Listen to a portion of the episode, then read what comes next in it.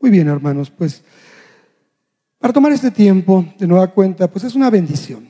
El hecho no es llegar aquí con algo improvisado. Quiero comentarles que es algo muy importante tener una comunión y una devoción con Dios. No podemos aquí decir quién tiene o no tiene devoción con Dios, no lo sabemos, cada quien conoce su vida, pero fuimos llamados para meditar en la palabra de noche y de día.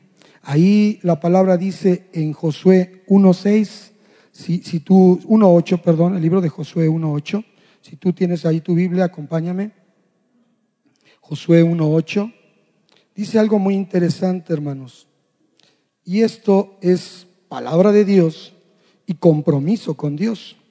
Cuando expresa Josué en el verso 8, ah, pensé que estaba por aquí. Amén, ¿ya lo tienen? Dice la palabra, Nunca se apartará de tu boca este libro de la ley, sino que de día y de noche meditarás en él. Fíjense, el armamento que el Señor le dio a Josué para entrar a conquistar la tierra prometida, no fue algo que dijera, ya llegaste a la tierra prometida, estás del otro lado del Jordán, ahora fanfarrias, porras, casi casi pensaban que iba a ser la entrada triunfal como la de Jesucristo a Jerusalén, y no, ahora yo solo te habilito con una cosa. no era un pueblo guerrero, se tuvo que hacer guerrero. Y la instrucción fue esta, que nunca se aparte de tu boca este libro de la ley. Nosotros tenemos la Biblia de nuestra boca, porque en la meditación es un susurro, la meditación es una voz baja, la meditación es una manera de hablar con nosotros mismos acerca de lo que nuestros ojos están leyendo. Entonces se cumple una función de lo que es la fe. La fe viene por el oír y el oír por... Entonces, cuando tú estás meditando el libro, meditando al que escribió este libro, que estás buscando conocer al autor del libro, al que se revela, entonces meditas. Y la instrucción es nunca se aparte de tu boca. Y lo relaciona cuando dice, sino que de día y de noche meditarás en él. Reitero, la meditación es un murmullo, un, encuentro de, en comunión con lo que tú estás queriendo meditar. Y en este caso, el tema de meditación surgió mucho antes que cualquier otra doctrina o cualquier otra filosofía. Jesús, digo, el Señor Dios se la dio a Josué y le dice, ¿para qué? ¿Para qué vas a hacer eso? Para que guardes y hagas conforme a todo lo que en él está escrito. Le está mostrando cuál es la voluntad. Tú vas a depender de mí. Tú vas a hacer las cosas que yo te digo, porque para eso las vas a conocer, para guardarlas. Y no quiere decir archivarlas, sino para atesorarlas y valorarlas, darles el justo valor y ponerlas por obra. Dice, y hagas conforme todo lo que en él está escrito. Y la promesa viene, porque primero está la condición. Haz tu parte, medita, considera esto y yo voy a hacer mi parte. ¿Y cuál es la parte del Señor? Dice, porque entonces, una vez que tú tomas como una vida de devoción la meditación de la palabra, harás prosperar tu camino y todo te saldrá bien. Entonces, los beneficios de meditar en la palabra no son únicamente ser un cabezón que se llene de conocimiento, y en este caso de la palabra de Dios, porque si no estás sentado sobre una vida espiritual, el conocimiento, dice la palabra, la letra mata, pero el espíritu da vida. Entonces, la meditación en la palabra, hermanos, debe ser continua, porque la, defensa de la fe, 1 Pedro 3:15 dice, estad siempre preparados para presentar defensa de todo aquello que se les demanda de su fe. Entonces, ¿cómo podemos nosotros hablar de lo que creemos si no lo conocemos? Por eso, cuando nos dan la oportunidad de compartir, pues damos de lo que hemos meditado, de lo que Dios ha puesto en nuestras vidas y de lo cual no es todo, hermanos, sino como un pobre de espíritu quiere uno seguir más. O sea, lo que se da aquí, hermanos, a veces es una porción pequeñita de lo que uno puede y debe de seguir indagando.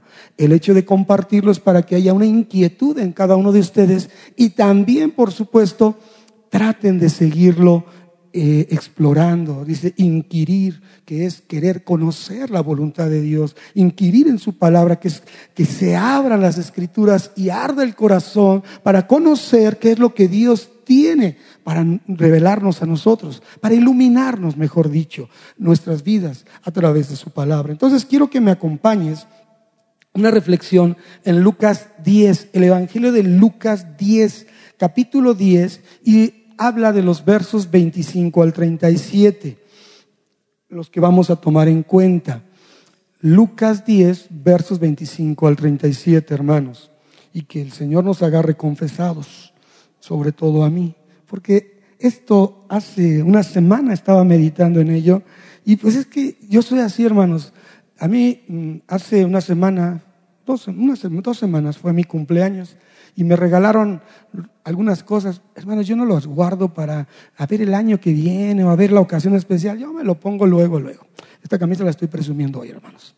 Me la regalaron. Entonces, yo lo que agarro que me da el Señor también, luego, luego lo comparto. ¿Para qué me lo guardo, hermanos? Entonces, está esto todavía así como que en el, en el cocinamiento. Pero quiero darles, como digo, les, les puedo dar, alguna vez escuché de un hombre que dice, aquí en el púlpito uno le da a ustedes lo que compartimos de lo que Dios nos ha dado y son la harina, los huevos, la leche, el azúcar, la sal, eh, lo que la masa leuda, el royal, no sé.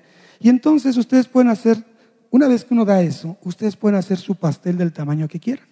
Algunos van a hacer un pastelito mini, ¿verdad? Ya, recibí poquito y me voy. Pero algunos con lo mismo que aquí se recibimos todos cuando alguien comparte, pues hacemos, podemos hacer un pastelote, hermanos, y de ese pastelote invitar a todos, ¿verdad? A otros a comer de lo que Dios nos da para preparar alimento. Entonces, Lucas 10, 25 al 37 dice, y aquí que un intérprete de la ley, un intérprete de la ley se levantó y dijo, para probarle. Una característica muy importante que pasaban con los detractores de Cristo, de Jesucristo, de Jesús, era que siempre le querían probar. Querían agarrarlo en un mal momento, como descuidado, pensando que el Señor no meditaba la palabra. Porque todo lo que el Señor hablaba era palabra de Dios. Escrito está. Así combatió al enemigo. Y le dijo, maestro, fíjese qué hipócritas, ¿no? Le reconocía el grado haciendo qué cosa heredaré la vida eterna. Y él le dijo, ¿qué está escrito en la ley? Fíjese que eso es bien interesante. Luego, luego le lanza la pregunta al Señor, respóndete tú, ¿verdad? ¿Qué está escrito en la ley? ¿Cómo lees? Wow, esto es importante y tiene que ver relación con José 1.8. ¿Tú qué sabes que está escrito en este libro? ¿Qué sabes? Si alguien te cuestiona acerca de lo que tú dices que sabes. Y si no sabes, entonces la siguiente pregunta es, ¿cómo lees? No le dijo al eunuco Felipe, dice, ¿entiendes lo que lees? O sea, no es nada más leerlo, por eso es meditarlo, hermanos. Y por cierto, si tú tomas un solo versículo y aprendes a meditar en él, puedes hacer cosas impresionantes. Bueno, Dios te mueve a hacer cosas impresionantes y sacar tantos pensamientos, tantas cosas de parte de Dios de un solo versículo. No estamos aquí para probar, para mostrar eso, pero yo te sugiero que veas qué lees, cómo lees, qué está escrito donde tu, tu fuente, que es la Biblia. Y aquel respondiendo dijo, ah, ya me la sé, me conozco perfectamente de Deuteronomio 6.5 y Levíticos 19.18, donde habla de los mandamientos que son amarás al Señor tu Dios con todo tu corazón y con toda tu alma y con todas tus fuerzas y con toda tu mente. De hecho, Deuteronomio 6.5 se queda y con todas tus fuerzas y el agregado es y con toda tu mente. Ese es Deuteronomio 6.5. Y dice, y a tu prójimo como a ti mismo, Levítico 19.18, para que tú lo veas. Si alguien decía, no, es que nunca lo he encontrado en Deuteronomio, ni no lo he encontrado en Éxodo 20, ¿dónde está? Está en Levítico 19 esa porción del segundo gran mandamiento. Y entonces le dijo, bien has respondido, ahora ya lo conoces, hazlo y vivirás. Entonces, ¿de qué era la pregunta? ¿Qué cosa haré para heredar la vida eterna? Si ya está, y le dice, dos cositas me acabas de decir, el pez por su propia boca muere. Tú lo acabas de decir. Como dice Jesús, le gusta decir, tú lo has dicho. Entonces, tú sabes lo que tienes que hacer. Primer más gran mandamiento, amar al Señor nuestro Dios con todo nuestro ser. Y el segundo, al prójimo como a uno mismo. El peligro aquí está que si uno no ama a Dios, y mucho menos se va a saber amar a uno mismo y nunca se les va a ocurrir amar a los demás. Entonces, el hecho de estar mal con los demás implica que no amamos a Dios y en consecuencia no sabemos amarnos y el que lo recibe es el que está al lado, ¿verdad? Toda la frustración y todo el enojo de vida. Entonces, dice aquí, pero él, el necio, el entendido, el, el hombre de letras, el ilustrado, el licenciado en, filosofía y letras, le dice, queriéndose justificar a sí mismo, ¿y quién es mi prójimo? Oh, preguntas profundas, filosóficas, filosofando con Cristo, ¿verdad? Con Jesús. Y respondiendo Jesús dice, mira, no creo que entiendas, si no entiendes las cosas de la tierra, mucho menos las del cielo, pero te voy a dar una ilustración. Y entonces es donde es la famosa parábola del buen samaritano que únicamente está, por cierto, en, esta, en este Evangelio. Un hombre descendía de Jerusalén. Cuando uno va a Jerusalén, o cuando la gente va a Jerusalén desde tiempos inmemoriales, dicen, subamos a Jerusalén. No es vamos a Jerusalén, subamos a la ciudad de Dios, a la ciudad de David. Subir a Jerusalén es como una condición de ir a un nuevo nivel o a algo espiritual realmente. Pero este hombre dice, descendía de Jerusalén. Jerusalén significa la visión, el fundamento o la posesión de la paz. Entonces, el logro de la paz, dice 1 Tesalonicenses 5:23, y el mismo Dios de paz. Entonces, hablar de la paz es algo que viene de Dios, el Dios de paz, la paz de Dios, dice también la palabra, la paz que el mundo no da y la paz que el mundo no entiende. Entonces, la ciudad de la paz, que es Jerusalén, hay una visión acerca de lo que tenemos que o que hay allí. Hay un fundamento de la paz del Señor y hay una posesión para nosotros. Pero este hombre estaba haciendo lo contrario. En lugar de subir, descendía de Jerusalén. ¿Y a dónde iba? Dice aquí la palabra que iba a Jericó.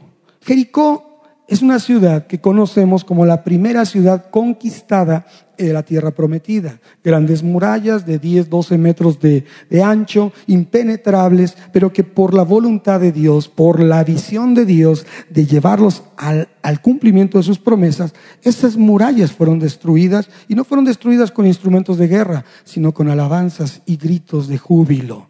Miren nada más cómo se destruyen esos muros que estorban nuestra, nuestro camino hacia la tierra prometida. No es con ejército ni con espada, sino con su Santo Espíritu. Y fue con música, con adoración, con alabanza, pero en obediencia, siguiendo la instrucción de Dios. Y pues Jericó significa luna, mes, un dulce aroma, pero finalmente era un lugar de maldición, porque así lo dijo Josué en Josué 5.13 y Josué 6.23, que el que reconstruyera esa ciudad recibiría maldición. Y no vamos a hablar de Jericó, pero ocurrieron detalles que hombres quisieron reedificar Jericó y fueron, hasta sus hijos perdieron. Entonces, el punto es, descendía del lugar de paz e iba hacia un lugar de maldición. Muchos de nosotros nos encontramos en esa situación cuando alejados de Dios caminábamos de contrarios a la dirección de Dios, contrarios a lo que Dios quiere para la vida de los hombres, hermanos. Como ese hombre, muchos de los que están aquí un día estuvieron en esa condición, descendiendo en lugar de subir a la paz, a la visión de la paz. Entonces, precisamente cuando uno camina en dirección contraria a Dios, cuando uno camina en dirección contraria a Dios, ¿qué puede ocurrir en nuestras vidas? ¿Algo bueno o algo malo? Obviamente vamos en una decadencia. Y aquí dice, y cayó, dice, dice la palabra, y cayó en manos de ladrones. Wow. O sea, una cosa lo lleva a otra. Se expuso. Cuando tú y yo, en lugar de ir hacia la dirección de Dios, andamos hacia la dirección del mundo, estamos expuestos a caer, expuestos a, los ataques del enemigo sobre nuestras vidas. Leemos que dice que él anda como león rugiente buscando quién le da chance para poderlo devorar. Entonces dice, cayó en manos de ladrones. ¿Quién es el ladrón por excelencia? Pues el enemigo de nuestras almas. ¿No dice Juan 10:10 10, que el, el enemigo vino para robar, matar y destruir? Una de sus virtudes, robar. Entonces, las influencias del mundo y los enemigos del mundo llevan a las personas alejadas de la dirección de Dios a caídas irremediables. Entonces, en esas caídas dice que obviamente hubo una agresión hacia él. Lo despojaron de todas sus pertenencias. El enemigo no paga bien. Servirle al enemigo es total destrucción. Entonces, estar en las actividades, en la vida del enemigo, que es en este mundo, que el príncipe de este mundo es Satanás, el hombre le dio las reglas, le dio, la, le dio los derechos legales.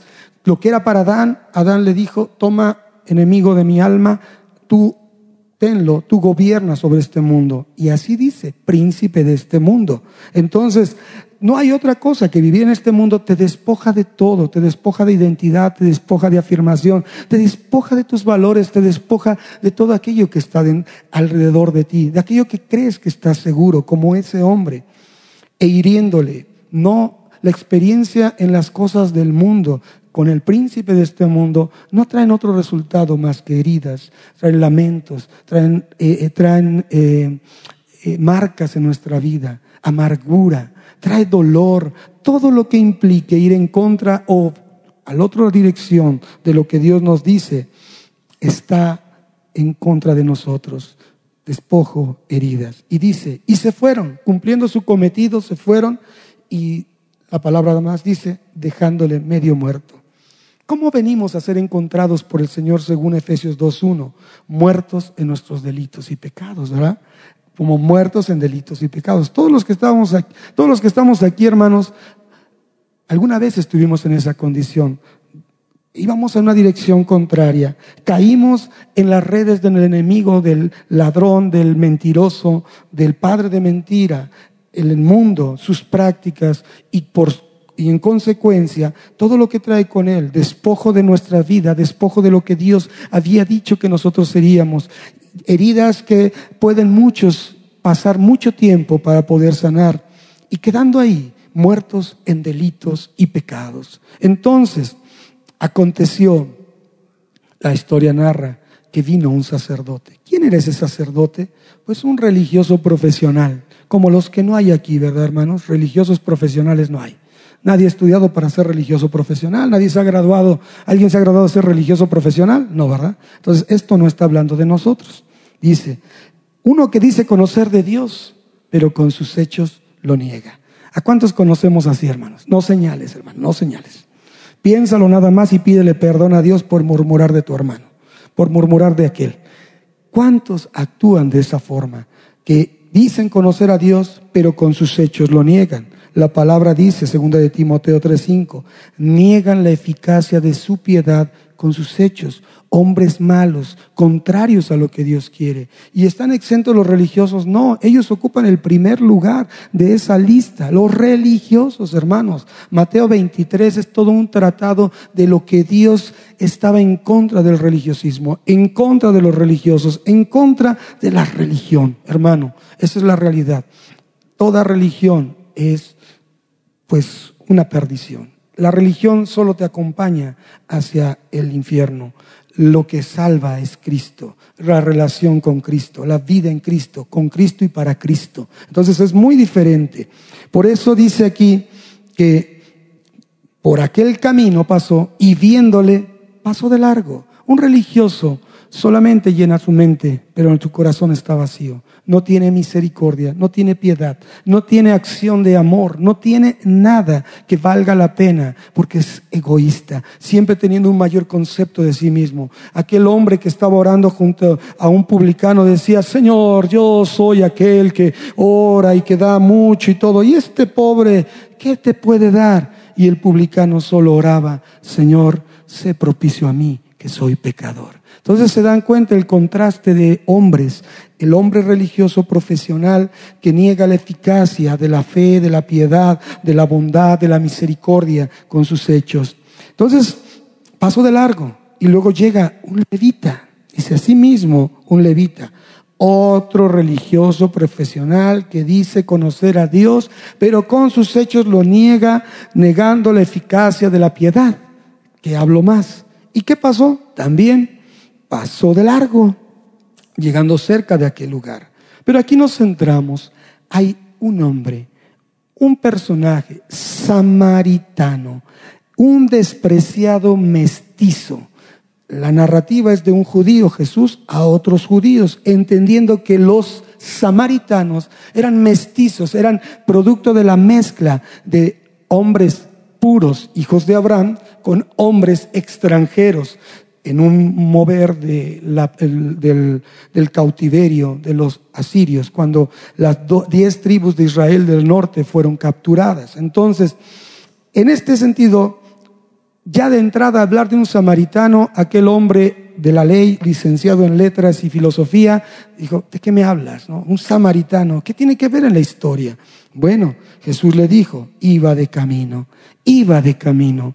Este samaritano está posicionado en un mejor camino que el camino que los otros dos iban. Aquellos iban al camino amplio y que ofrece todas las cosas que el egoísmo humano anhela. Y este samaritano, visto sus obras, sus hechos, iba por el camino estrecho, el camino que no todos pueden pasar que es el camino que nos lleva a Jesús. De hecho, a los primeros cristianos les decían los del camino, los que seguían el camino de Jesús. Y dice, y vino cerca de él. Este hombre samaritano, un despreciado o menospreciado o rechazado hombre, entiende la importancia de la comunión, de la cercanía, hermanos, del amor en todos, unos o a otros. Y viéndole, fíjense, Primero se acercó, entendiendo la comunión y la necesidad de, cercanía que requería aquel hombre herido y lastimado. ¿Cuántas personas tú y yo conocemos que andan vagando sin Dios, caminando sin Dios? ¿Y qué función hacemos?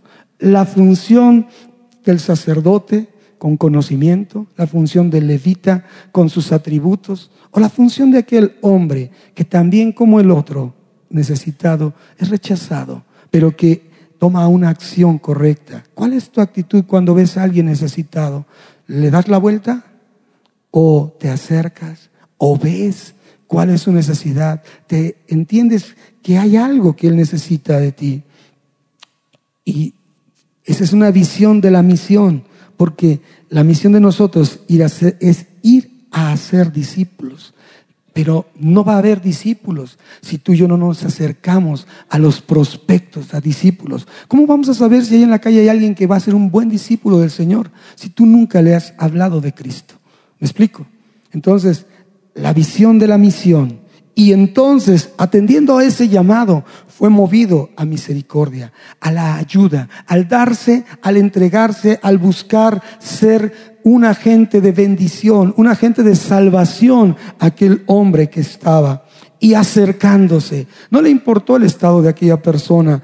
¿Cuántas veces tú has visto personas? Yo conozco el testimonio de un hombre que me, me place mucho y tener el privilegio de saber de él, pero la gloria sea para Dios, que abraza a aquellos que están en necesidad, en condición de calle, que no tienen comida, que no han recibido un baño en 60 días. ¿Tú, ¿Tú abrazarías a un hombre o una mujer así?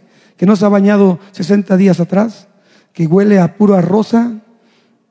No, ¿verdad? No es fácil acercarse a una persona así. Pero ese es el hombre samaritano, movido a misericordia, buscando cercanía y comunión con el semejante. Y dice que acercándose, toma acciones, no solo da palmaditas, toma acciones venda sus heridas. Se ocupa de saber cuál es su necesidad, cuál es su problema en el cual él puede colaborar para hacer algo que lo lleve a una mejor condición. Y dice que le echó aceite y vino a esas heridas. El aceite era un tema de ser el aspirina o la aspirina de esos tiempos, un medicamento que funcionaba para todo, casi, casi todas las cosas.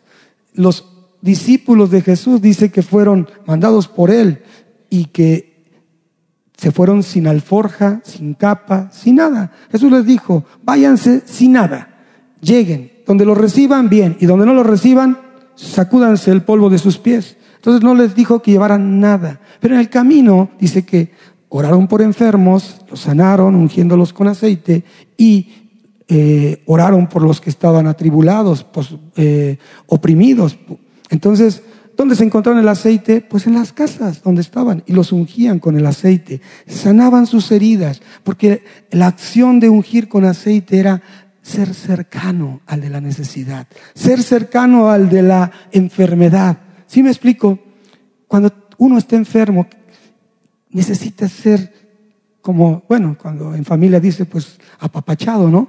Entonces, cuando uno en esa función es ser cercano a la necesidad, unge sus heridas, pero estás al lado de Él, te haces uno con Él. Dicen que los amigos se conocen en los hospitales y en las cárceles, ¿no? Ese es la, el verdadero vínculo de cercanía y unión. Entonces, y el vino, que también cumplía funciones, como le dice Pablo a Timoteo, toma vino en lugar de agua por causa de tus continuos malestares estomacales. Pero obviamente, hermanos, no era no era lo que hoy conocemos como vino. ¿eh? Hermano, no, no vayan a agarrar. El hermano Carlos dice, yo me siento enfermo de mi estómago, dice que tome vino. No, hermanos, escuchen, no. Queda grabado, no hablo de ese vino. Era algo diferente, algo especial, algo cultivado y algo con otros tintes. Además, el abuso es otra cosa. Entonces, hermanos, Estamos hablando de que fue una asistencia integral la que dio este hombre. Pero no solo le bastó hacer esto, sino que también se ocupó de subirlo a su coche. ¡Wow! O sea, ya te ayudé, bueno, pues que, que Dios te bendiga y ahí te dejo, ¿no? Ya que, que te ayuden otros. No, la asistencia para, para ser un verdadero discípulo y seguidor de Cristo es estar con ellos todo el tiempo, hasta encaminarlos hacia un punto donde la gente pueda caminar sola, levantarse de su estado para poder ser hombres o mujeres con una nueva visión, con esa vida nueva, con esa nueva naturaleza, nuevas criaturas en Cristo. Pero esa labor es de los colaboradores de Dios. Uno es el fundamento, pero nosotros colaboramos en, ese funda en, en continuar la obra de ese fundamento, sobre edificando. Y nuestras obras nos darán a nosotros el beneficio de ver a aquellos que una vez estuvieron en una condición increíblemente mal, como tú y yo lo pudimos haber estado, y después cambiar a ser otras personas. Entonces le puso sobre su cabalgadura y lo llevó al mesón. Fíjese, buscó el lugar adecuado para que esa persona tuviera más cuidado todavía. No lo dejó a la intemperie, no lo dejó ahí a, a su suerte a ver qué podía pasar. Simplemente, hermanos, cuidó de él, lo discipuló en ese lugar, hermanos. Y luego le dijo, otro día al partir sacó dos denarios y los dio al mesonero y le dijo, cuídamele, cuídamele. O sea, no, no dijo, a ver, ahora ya que alguien más se haga cargo de él. Dios le había dado, como a ti y a mí, en muchas ocasiones, a alguien para cuidarlo, a alguien para asistirlo, a alguien para poder llevarlo a un nuevo nivel de vida. Por eso yo particularmente, hermano, yo creo más en el evangelismo cara a cara que el evangelismo multitudinal o de multitudes. ¿Por qué? Porque tú en un evangelismo de multitudes veo yo mucha gente que de buena voluntad va repartiendo folletos, tratados en el metro, dice, pero ¿cuándo vuelve a verlos? Y, ah, bueno, se va sembrando la semilla. Está bien, es una parte. Pero verdadero discipulado es hacerte uno, cercano al que disipulas, cercano al que va después a imitarte lo que tú le has enseñado. Gálatas 6:6 dice que la recompensa de aquel que es enseñado es enseñarle al que le enseñó toda cosa buena de lo que se ha producido en él. Entonces, ¿Cuál es la mejor recompensa de ti y de mí? Ver fruto, fruto que permanezca. Amén.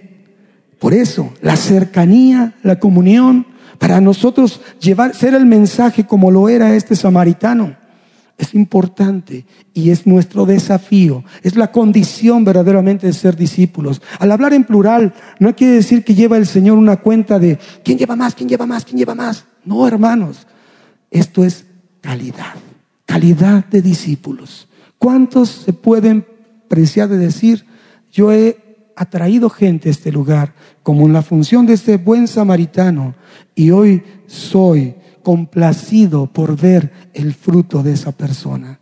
¿O cuántos han traído muchas gentes? ¿Y dónde están? ¿Dónde están? ¿Me explico? el buen samaritano, cercanía, comunión, atención, dedicación, esfuerzo, dar de Él, hacer las cosas impresionantemente grandes y no limitadas. Cuídemele. Y todo lo que gastes de más, yo te lo pagaré cuando regrese. La promesa de no soltarlo en ningún momento, hermanos. Entonces, mira, hay algo muy interesante que te quiero decir. Y el tiempo se me fue, hermanos, y como yo se los advertí, esto estaba en cierne. Todavía falta mucho en la pura introducción. Pero, ¿sabes? Yo veía ahí que viendo figuras, de alguna forma, el buen samaritano es ese Cristo Jesús que se acerca a ti y a mí, que se acerca a aquel que está en una condición de necesitado, de menesteroso, de verdaderamente requiriendo un auxilio urgente, abandonado por los demás, despreciado por todos, pero se levanta de lo vil y menospreciado es de Jesús, porque Jesús fue rechazado, como tal vez tú también lo has sido, rechazado y que nadie ha dado valor a tu vida o que no te has sentido tú valioso para hacer algo. Pero ahí está ese buen samaritano tomando acciones. Jesús, el buen samaritano, llevó a ese necesitado a un mesón, a un lugar, a una ciudad de refugio, a un lugar donde pudiera estar siendo alentado y transformada su vida. Y dice que lo dejó encargado al mesonero, el Espíritu Santo. Esta figura apunta a Cristo. Cristo vino hace dos mil años a sustentar nuestras carencias, a levantarnos de nuestras necesidades, a darnos una nueva vida y una visión diferente de quienes somos, hijos de Dios. Y dice, cuídamelos. El Espíritu Santo hace dos mil años, con esos dos denarios, ha tenido algo hermoso de función en la vida de toda la humanidad.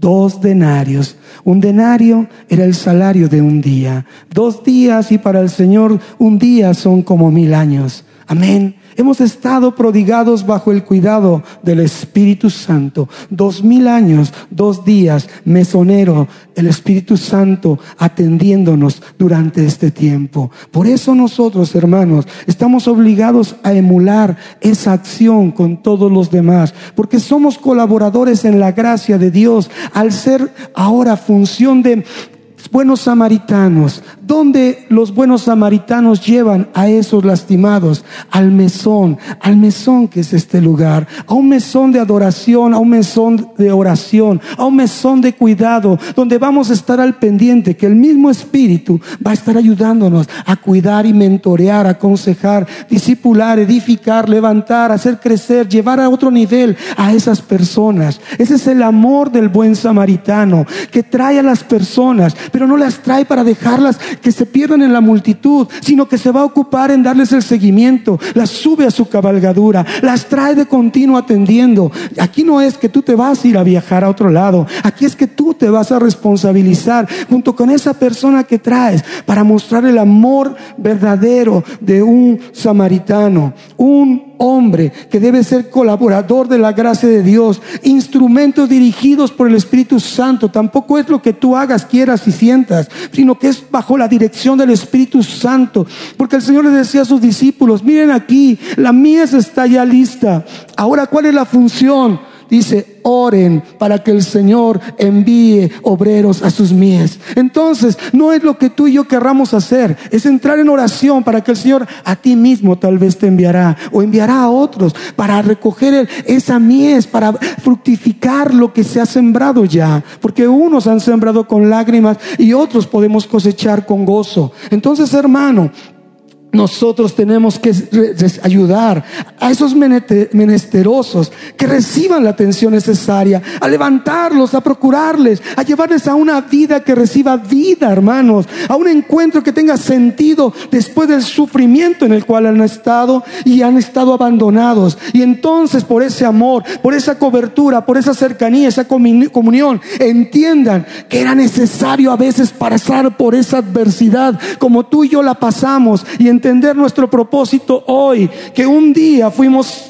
movidos, que un día las cosas fuimos zarandeados y estuvimos en calidad de menesterosos y aún y pasó un buen samaritano o pasó el mismo Señor hablando algún instrumento para que tú y yo encontráramos sentido esa adversidad y tener el encuentro con el buen samaritano, con Cristo y ser colaboradores en ese mesón nosotros también, en la congregación, en la casa de la oración, en la casa de la adoración, hermano. Porque donde se ora y se adora a Dios, ahí se entroniza Él y ahí podemos nosotros ser colaboradores de esa gracia. No lo que nosotros querramos, sino lo que su voluntad nos ha dictado, hermanos. Por eso es importante que hoy entiendas este pequeño mensaje, esta pequeña reflexión. Eres colaborador de la gracia de Dios. Eres ese buen samaritano ¿Quién actuó bien? El hombre que pasó de largo, el capacitado sacerdote, el ministro levita que canta y que no hace más allá de ello. Hermano, ¿dónde estamos? ¿Cuál es nuestra posición ante los ojos del Señor?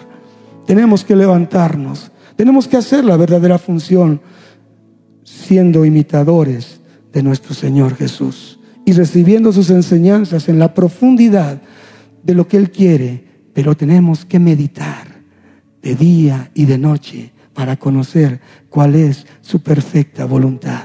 Y acompañados de ella seremos guiados para ser verdaderos instrumentos de honra y gloria para nuestro Señor. Pongámonos de pie, hermanos. Cierra tus ojos. Padre, gracias Señor por esta noche. Gracias Dios por esta oportunidad de meditar en tu palabra. Gracias por llevar un pensamiento a un corazón, a muchos corazones, a mi corazón, para que podamos tener, Dios, la confrontación de nuestra posición. Hay muchas posiciones en este camino, pero la mejor es de aquel que probando ser un necesitado, entiende el lenguaje de los necesitados. Que siempre tengamos en mayor concepto a los demás que a nosotros mismos. Eso nos ayudará y nos capacitará para entender el amor genuino que Cristo ha depositado en nosotros. No somos merecedores de nada, pero por causa de tu favor y tu gracia, hoy podemos ser instrumentos, vasos de honra en tus manos. Yo te ruego, Dios, juntamente con mis hermanos, danos esa visión de la misión para poder acercarnos como ese hombre se acercó, como ese hombre llegó siendo cercano, vivir el amor y que otros perciban nuestro amor, que nuestra cercanía a los demás los haga sentir el amor de Cristo, que nuestra, nuestro interés en acercarnos vea la importancia de la misericordia extendida, la que sobre nosotros se ha dado, nosotros darla y no conformarnos con ello, sino avanzar, Dios, estar prestos para sanar heridas, sanar y, llevarlos a un nivel de confianza en Cristo Jesús. Porque las palabras que tú has puesto en nuestras bocas son palabras de vida que no vuelven vacías, Señor. Y gracias por esos dos denarios que dejaste encargado al mesonero. Esos dos mil años estando en la causa del cuidado. Por eso te rogamos, ven, Señor Jesús, a completar la obra que empezaste. Tú nos dejaste un día encargados, Señor, rogamos tu venida nuevamente para que se complete la obra y se establezca tu reino aquí en la tierra. Gracias Señor por esa bondad y esa misericordia. Y aquellas personas que llegan por primera vez, damos gracias a Dios por sus vidas. Yo te digo a ti, si es la primera vez que vienes a un lugar como este y te has preguntado, ¿qué es esto? ¿Qué hablan? ¿Cómo hacerlo? Eso es lo correcto, que la palabra te impacte y digas, ahora qué hago. La palabra dice, arrepiéntete y conviértete y serán perdonados tus pecados y vendrán tiempos de refrigerio del Señor. A ti te digo, arrepiéntete y conviértete. Hoy es tiempo. Cristo viene, está muy cercana a su venida y cómo nos va a encontrar. A ti llegas por primera vez y quieres saber más, al final están unos hermanos con unos letreros de bienvenido. Te sugiero, te ruego, te pido, acércate a ellos. Queremos conocerte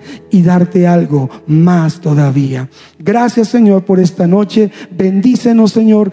Así como nos trajiste, llévanos con bien. Guárdanos en el hueco de tu mano. Pon muros de fuego alrededor de nosotros y ayúdanos a hacer luz en medio de las tinieblas. Caminar con la verdad y aprender cada día más a meditar en tu palabra. Gracias Cristo Jesús. Amén y amén.